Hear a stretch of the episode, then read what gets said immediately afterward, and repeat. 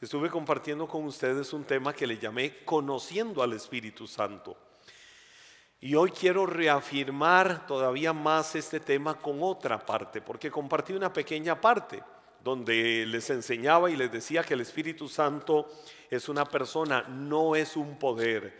Eh, no, nosotros no tenemos que decir, oh, el Espíritu Santo es el poder que me guía. No, Él no es un poder. El Espíritu Santo es una persona llena de todo poder. Eh, eh, decíamos que no es ni una influencia benéfica para nosotros, ni una fuerza impulsadora no es ni un poder mágico, no es una emanación, no es una corriente que va por ahí el Espíritu Santo. Es más, el Espíritu Santo ni siquiera es un atributo de Dios. Dios tiene atributos, amor, paz, eh, fidelidad, bondad, bueno, tantos atributos, omnisciente, omnipresente, omnipotente, omnisapiente, pero el Espíritu Santo no es un atributo de Dios. El Espíritu Santo es una persona, es una persona divina, es una persona soberana, santa, infinitamente poderosa, sabia y llena de toda bondad. Y particularmente, y como prueba de lo que afirmábamos, de que el Espíritu Santo es una persona, no es una fuerza o algo más, hicimos algunas consideraciones. Eh, tratar y conocer bajo el fundamento de la Biblia algunos atributos que sí son atributos, pero propios de la personalidad del Espíritu Santo, diciendo que el Espíritu Santo ah, tiene voluntad. Y poníamos el ejemplo de los dones, de que es el Espíritu Santo el que reparte él en su voluntad perfecta reparte a cada uno de nosotros dones. Hemos dicho del Espíritu Santo ah, que tiene una mente, es decir, Él piensa. El Espíritu Santo no es una fuerza, no, Él tiene una mente. Y y la Biblia nos enseña de que quien conoce los corazones, bueno, es el Espíritu Santo, porque el Espíritu Santo es el que escudriña y ve los corazones de cada uno.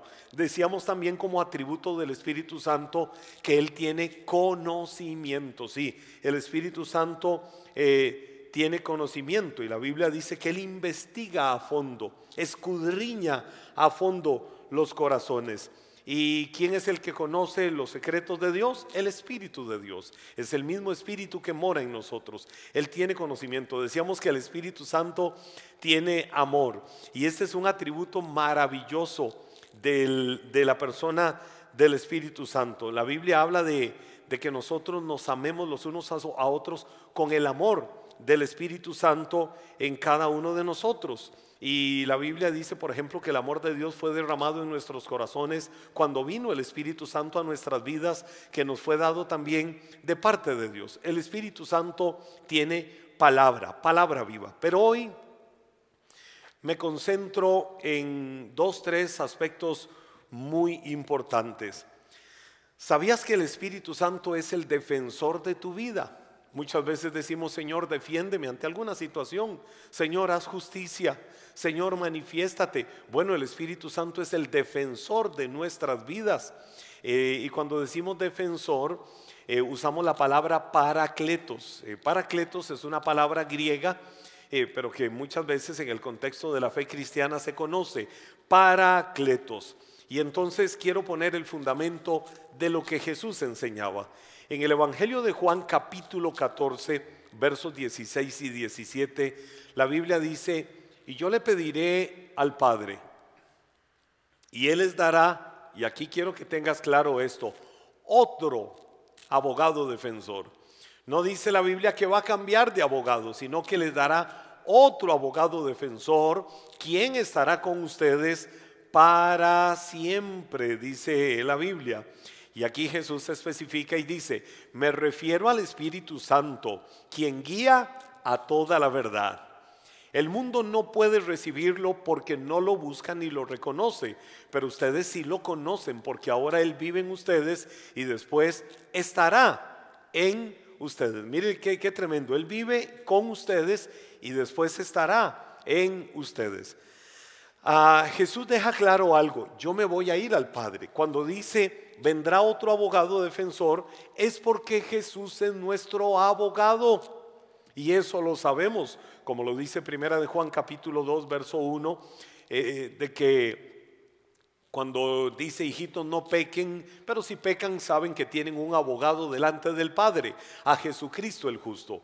Eh, es decir, cuando el enemigo viene a acusarte de algo delante del Padre, cuando Satanás viene y dice, ah, ese que dice ser tu hijo, esa que dice ser tu hija, aquellos que entonces Jesús viene y dice, ah, ah, ah, ah, un momento, no voy a admitir acusaciones. ¿Por qué? Porque Él fue lavado y comprado por la preciosa sangre que yo derramé en la cruz del Calvario. Padre, yo ya hice justicia en la cruz del Calvario por esta persona. Y el enemigo no puede señalarlo y juzgarlo y condenarlo porque Él fue comprado al precio de mi sangre y es herencia bendita, es hijo tuyo, hija tuya. ¡Wow! Esa verdad nosotros la creemos y la tenemos en nuestra vida porque Jesús tiene esa maravillosa y particular característica y atributo maravilloso de abogado delante del Padre con nosotros. Pero mira qué lindo, frente a cualquier cosa en la vida, frente a acusaciones, frente a situaciones,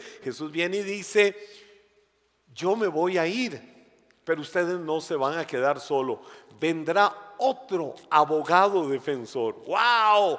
Vamos a tener dos abogados, sí, a Jesús y al Espíritu Santo. Y dice, Él es el que los va a guiar a toda verdad.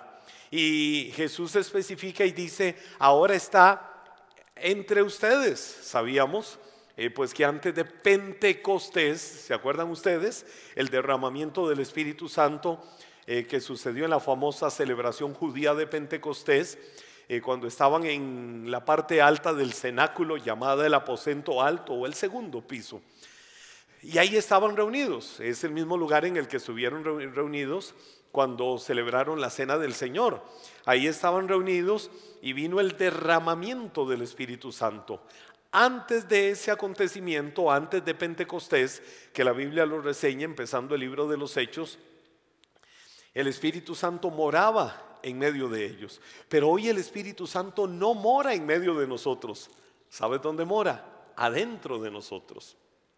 Es decir, ya para una ocasión determinada, para un propósito determinado, como sucedía, y lo vemos en la Biblia en el Antiguo Testamento, el Espíritu Santo venía sobre alguien. Hoy no viene sobre alguien.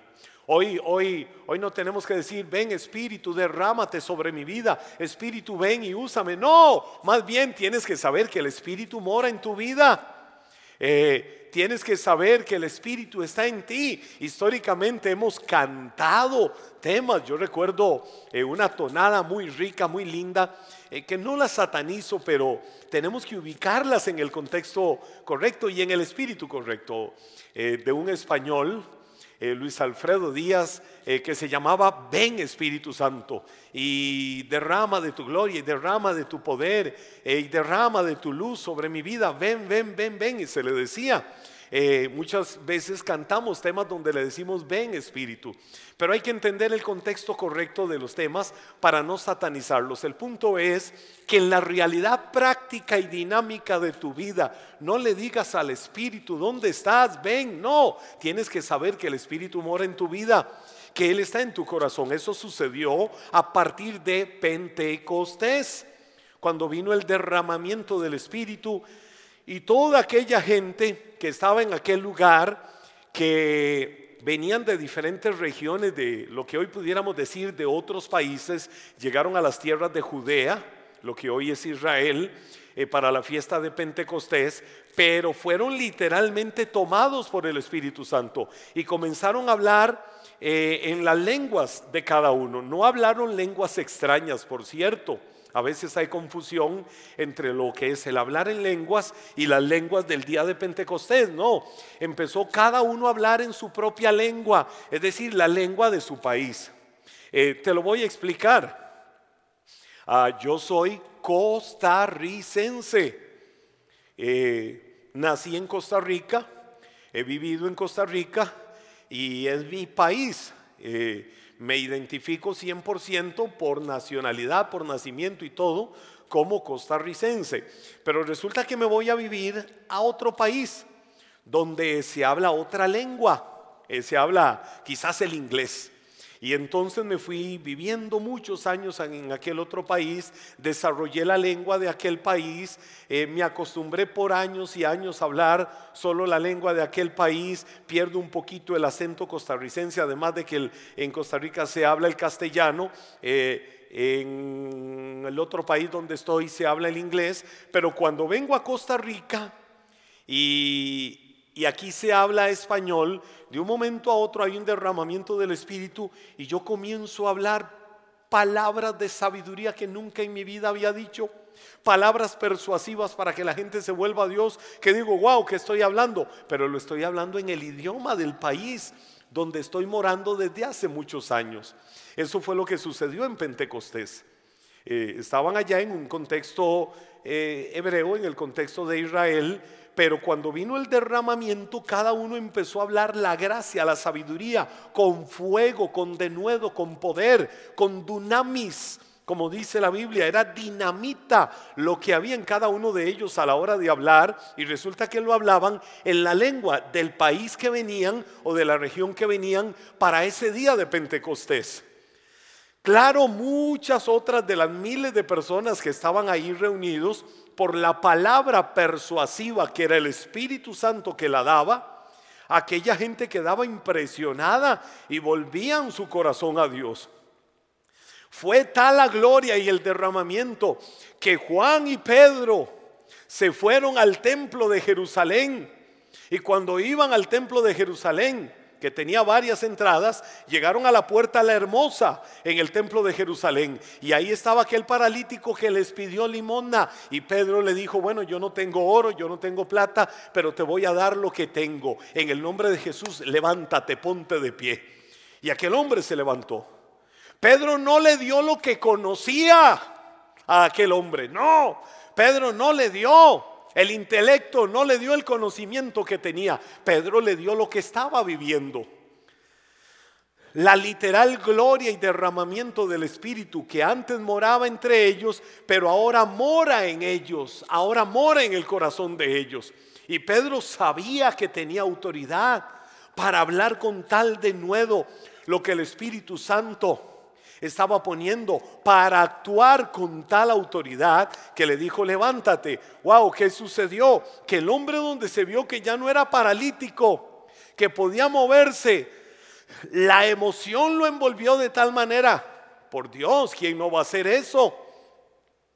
Que el hombre entró al templo brincando, pegando gritos, llamaba la atención. La gente decía, wow, ese era el que estaba pidiendo limosna.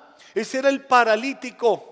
Ese era el que siempre llegaban todos los días a poner a la puerta la hermosa en el templo para que pidiera limosna y ahora se mueve y anda brincando. No, esto es increíble, esto es impresionante. ¿Qué sucedió acá? Cuando el hombre empezó a contar lo que había sucedido, se dio tal alboroto, tal alboroto se dio que miles de personas empezaron a congregarse. Y Pedro, que era una llama encendida en ese momento, aquel Pedro, wow, aquel Pedro que Jesús pudo haber desechado, cuando una y otra vez, en, en la parte humana lo digo, pudo casi que haberlo querido sacar de quicio. Aquel Pedro que era un deslenguado para hablar. Aquel Pedro que cualquier líder moderno hubiera dicho, ¿en qué momento me pusieron a esta persona cerca mío? Aquel Pedro que cualquiera hubiera dicho, eh, ¿sabe qué? Yo no lo necesito en mi grupo, no lo necesito en mi equipo, no lo quiero ni en mi iglesia. Porque Pedro era Aquí en Costa Rica se usa en la jerga popular el término metepatas. Eh, Pedro tenía unas salidas, unas expresiones, unas actitudes, como Dios tuvo que tratar y moldear el corazón de Pedro en todo el proceso. Pedro el que dijo, maestro, ¿a quién tengo que matar para defenderte? Y él pensó que Jesús lo iba a aplaudir, porque unos minutos antes había dicho Jesús, tú eres el Cristo, el Hijo del Dios viviente. Y Jesús le dijo, Simón, eso no te lo reveló carne ni sangre, sino mi Padre que está en los cielos. Claro, seguro Pedro. Eh, se infló de orgullo y de vanidad y dijo, aquí el de las grandes revelaciones soy yo. Y Jesús siguió hablando y Pedro en un momento lo interrumpió y le dijo, maestro, ¿quién es? ¿Quiénes son los que te quieren matar? ¿Quiénes son los que quieren acabar con tu vida? Aquí está Pedro el Grande para defenderte. Y seguro Jesús, o Pedro creyó que Jesús le iba a decir, wow, Simón, no esperaba menos de vos. Simón, el que siempre pone la cara, Simón el amigo de los amigos. Seguro Pedro pensó que Jesús lo iba a elevar a un nivel muchísimo mayor del que se había sentido hacía un momento. Jesús se volvió y le dijo, apártate de mí, Satanás, porque me eres tropiezo. Le dijo Jesús eso a Pedro. Ese Pedro que tantas veces tuvo discrepancias, ese Pedro que en el jardín del Getsemaní le cortó la oreja a un hombre, ese Pedro que le dijo a Jesús, cualquiera te puede abandonar, estos te pueden dejar botado, pero yo nunca te voy a abandonar, nunca te voy a dejar. Unas horas después Jesús en la casa de Caifás recibiendo los azotes romanos, eh, Jesús sufriendo ya los primeros grandes indicios de toda la flagelación de la cruz del Calvario. Y a Pedro le decían, ¿verdad que andabas con él? ¿Verdad que eres de ellos? No, jamás, maldita sea, yo ese hombre no lo conozco, lo juro que no lo conozco. Y una y otra vez Pedro maldijo, Jesús ya se lo había profetizado. Mire ese Pedro, ¿Cuántas personas hoy en día lo hubieran desechado? Ese Pedro, ¿cuántas personas hoy en día le hubieran dicho, sabes que eres el Judas moderno? Sabes que ni Judas con las 30 monedas de plata hace lo que vos hiciste. No te quiero a mi lado. No, Jesús lo siguió amando. Jesús lo siguió amando. Porque Jesús no veía al Pedro que hacía esas cosas, lo vio muchísimo más allá. Él lo vio muchísimo más allá y siguió creyendo en Él y siguió creyendo que se levantaría y que no volvería atrás y siguió creyendo que ya había muerto el pasado, que ya había muerto todo lo feo, todo lo malo que había hecho en su vida y que ahora sería un nuevo hombre renovado y transformado. Ese Pedro en el que Jesús confió, ese Pedro al que Jesús le creyó, ese Pedro al que Jesús veía adelante. Ese Pedro fue el que en Pentecostés literalmente se convirtió en una llama de fuego. Y entonces después de aquel milagro con el paralítico, Pedro empezó a hablar con tal denuedo, con tal gracia, con tal sabiduría, por una sencilla razón. Ya el Espíritu Santo no estaba entre ellos, el Espíritu Santo estaba dentro de ellos. Y Pedro sabía que había un poder había una dinamita, había un fuego, había una pasión, había un denuedo, había una vida poderosísima, que algo, algo, algo se había despertado dentro de él y era un hombre totalmente diferente, era un hombre totalmente transformado, de tal manera que miles ese día, en el primer gran avivamiento de la iglesia del primer siglo, se volvieron a Dios. Miles fueron bautizados, Miles de personas recibieron milagros. Pedro pasaba por algún lugar y literalmente la sombra de Pedro alcanzaba a cruzar por donde había una persona con un mal y ahí operaba un milagro. ¡Wow! ¿Qué había sucedido? Ahora en Pedro moraba el Espíritu que mora en tu vida. Eres hijo de Dios. Eh, eh, ven, ven, ven acá, ven acá, ven acá. Eres hijo de Dios. Eres hija de Dios. voy, a, voy a venir a esta cámara para sentirnos más cerca. Eres hijo de Dios, eres hija de Dios, nacido, nacida de nuevo, sí, lavado con la sangre de Cristo. Le rendiste tu vida a Cristo como Señor y Salvador. Ajá. Ok, eres templo del Espíritu Santo. Eres la habitación personal del Espíritu Santo.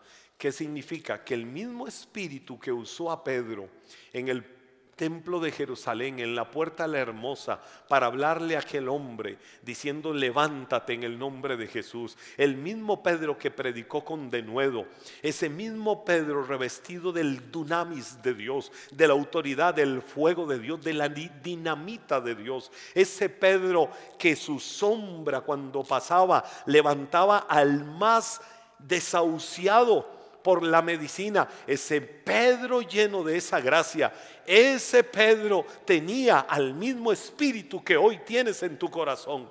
Levántate en autoridad, creyendo y confiando en lo que Dios puede hacer en tu vida. Y si no tienes esa certeza en tu corazón, te lo digo, esto no es religión, esto es vida. El Espíritu Santo puede hacer una obra maravillosa para usarte y que la gracia, la sabiduría, la unción, el fuego, el poder de Dios fluya a través del conducto de barro que somos cada uno de nosotros para que Dios haga lo que tiene que hacer en la vida de tantos.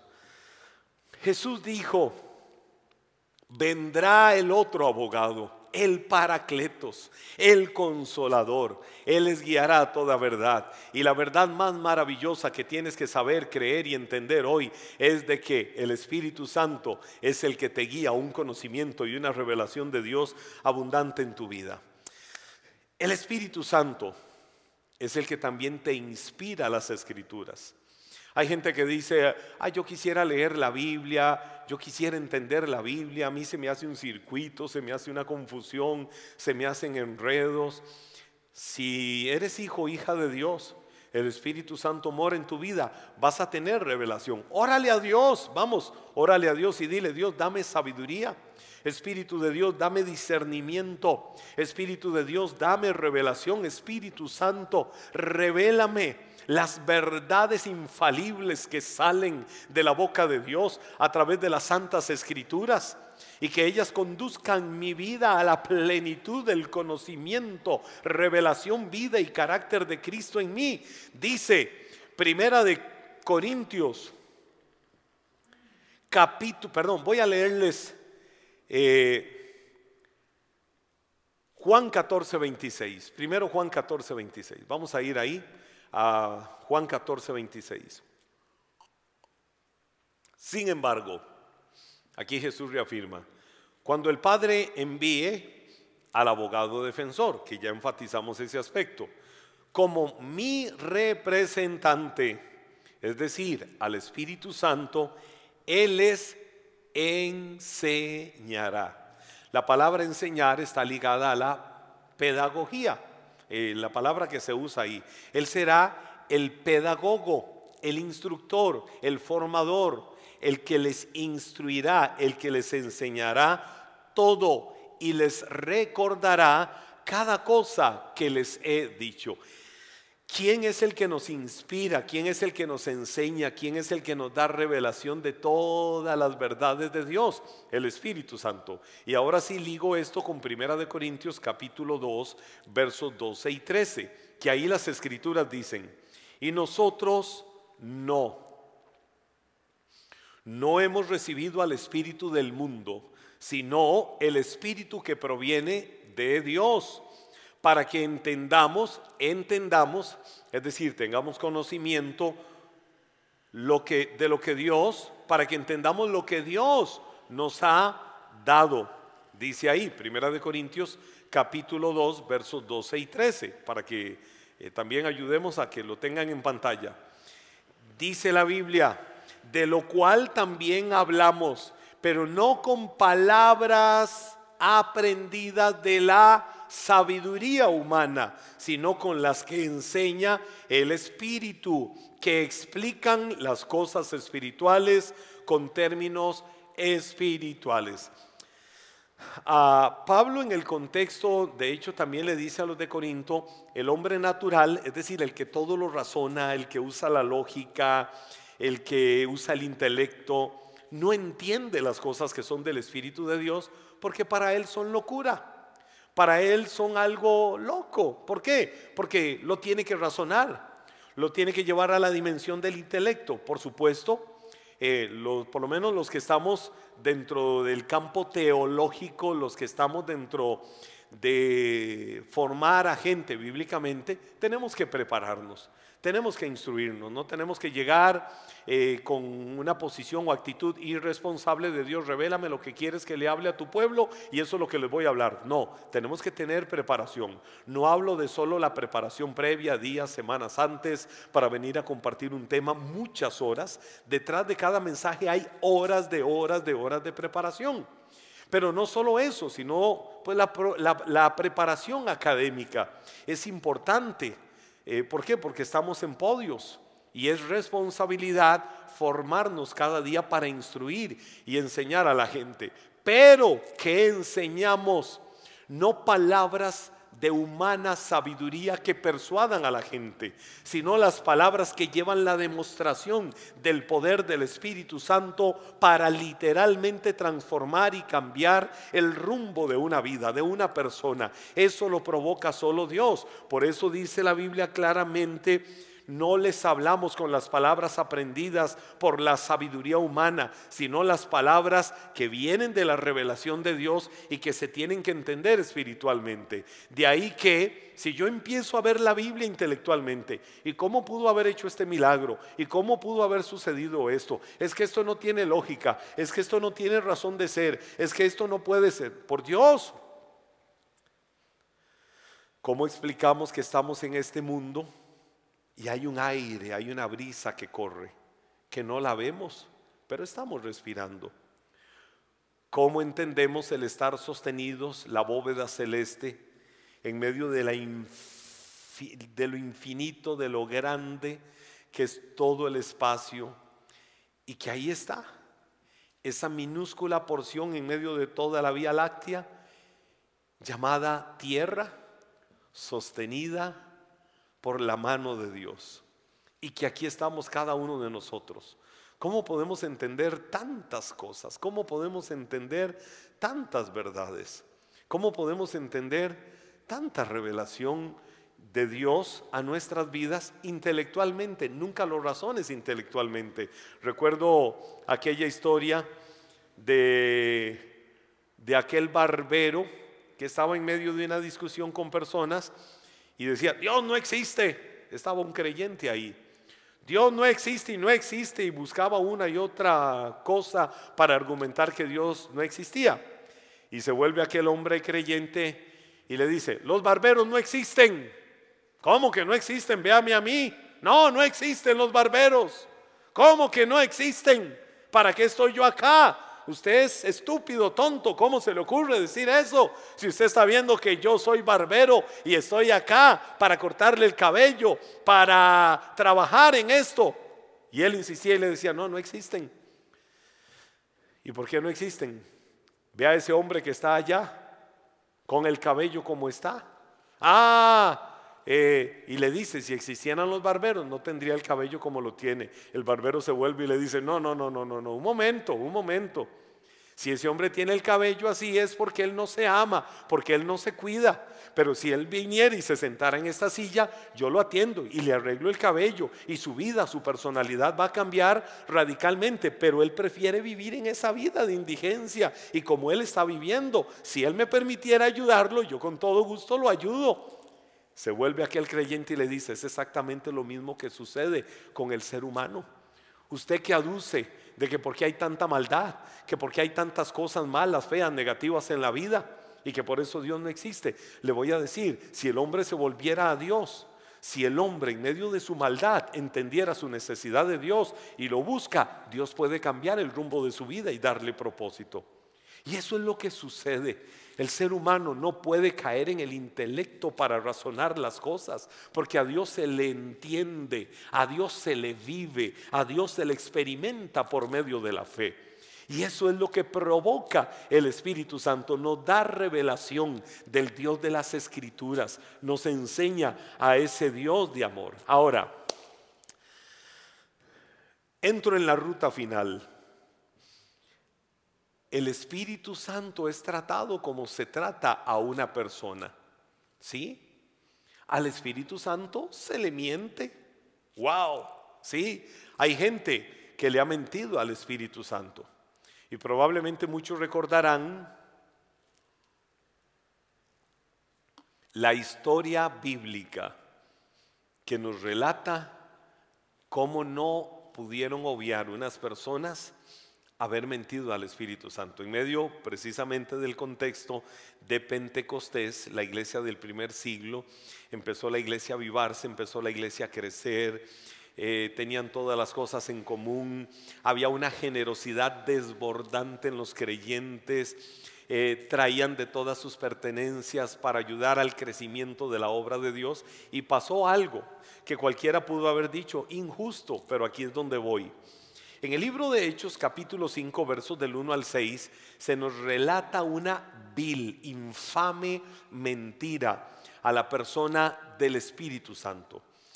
Y la Biblia dice así, había cierto hombre llamado Ananías, quien junto a su esposa Zafira vendió una propiedad.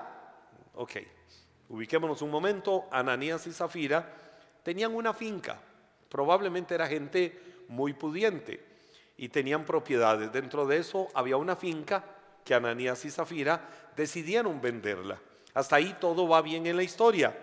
Pero dice la Biblia, y llevó solo una parte de dinero a los apóstoles, pero afirmó que la suma era total de la venta. Con el consentimiento de su esposa, se quedó con el resto. Entonces Pedro le dijo, Ananías, ¿por qué has mentido? Perdón, ¿por qué has permitido que Satanás llenara tu corazón?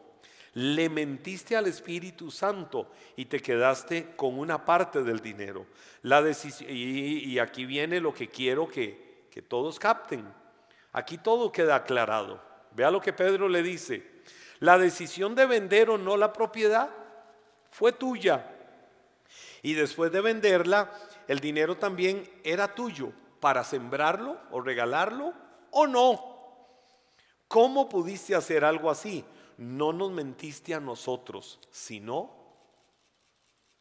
a Dios. En cuanto Ananías oyó estas palabras, cayó al suelo y murió. Todos los que se enteraron de lo sucedido quedaron aterrados después de después unos muchachos se levantaron, lo envolvieron en una sábana, lo sacaron y lo enterraron. ¿Cuál es el punto? A ver, Ananías y Zafira eran los dueños de esa propiedad y hasta ahí todo estaba bien. Ellos deciden, vamos a vender esta propiedad y de, lo, de la venta de esta propiedad vamos a dar toda la ganancia a la obra del Señor. Ananías y Zafira pudieron haber dicho de la venta de esta propiedad, vamos a dar el diezmo, el 10%, o vamos a darle a la obra del Señor el 20%, o el 30, o el 40, o el 50. Era particular. La decisión era de ellos. Pero ellos dijeron, de la ganancia le vamos a dar todo a la iglesia, le vamos a dar todo a Dios. Cuando ellos reciben el dinero, que era un dinero, una cantidad muy grande que Ananías y Zafira recibieron, porque era la venta de una finca, era la venta de una propiedad, ellos dijeron, wow, esto es mucho. Y Ananías habla con Zafira, su esposa, y le dice, Zafira, es mucho dinero. Eh, demos una parte, aún así lo que vamos a dar es mucho y nos quedamos con el resto. De por sí vamos a dar con generosidad, porque eh, vendimos la finca y no se va a notar el resto, nos quedamos con el resto. El problema no era la venta de la finca, era la decisión que ellos habían tomado. Pero cuando vieron el dinero en sus manos, cayeron en la codicia. Y la codicia es, tengo esto, yo había dicho que le iba a dar a Dios, pero ahora que ya lo tengo, no, voy a dar solo una parte. De todas maneras voy a dar con generosidad, como ningún otro da. Oiga, a Dios no le interesa la cantidad, a Dios le interesa la calidad de tus promesas, a Dios le interesa la calidad de lo que haces. Y esto es un ejemplo financiero, pero se aplica a cualquier contexto de la vida. Ananías y Zafira le mintieron a Dios. ¿Por qué? Porque si ellos dijeron que le iban a dar todo a Dios, debieron de haberle dado todo. Si yo sé que debo de darle diezmo a Dios, le debo de dar diezmo a Dios. Punto. No me puedo quedar con una parte. Si yo dije voy a dar el 20, el 30%, debo de darle el 20 o el 30%. El problema fue haber mentido. El problema fue haber hecho algo incorrecto en ese momento, Ananías y Zafira. Pero ¿por qué pasó? Porque permitieron que Satanás llenara sus corazones para planear algo incorrecto. Eh, fue visto por el Espíritu Santo como un pecado y estaban engañando a hombres, pero no lo podían hacer con Dios. Lo mismo sucedió luego con Zafira, que Zafira, su esposa, eh, murió. El punto es, honremos la obra maravillosa del Espíritu Santo en nuestras vidas. Digámosle al Espíritu Santo, Espíritu de Dios, muévete en mi vida. Espíritu de Dios, yo quiero honrarte. Yo sé que tú tienes poder y autoridad que viene del Dios Todopoderoso, porque tú eres Dios en medio de nosotros. Tú eres Dios con nosotros. Tú estás en nosotros. Y hoy entendemos que las obras que Cristo hizo nosotros las haremos y aún mayores, porque Él dijo yo voy al Padre, pero también dijo no nos deja huérfanos, porque enviaría al Espíritu Santo al Consolador. Hoy permite que el Espíritu Santo guíe tu vida, permite que el Espíritu Santo sea el Consolador, permite que el Espíritu Santo sea la fortaleza de tu vida. Habla con la persona del Espíritu Santo y deja que ministre tu corazón, deja que ministre tu vida. Vamos a terminar adorando a Dios este tiempo. Vamos a cerrar adorándolo y en medio de la adoración que se abra tu corazón a una sensibilidad especial y maravillosa en relación con la persona del Espíritu Santo, para que le puedas decir, aquí está mi vida, aquí está mi corazón, aquí está todo mi ser.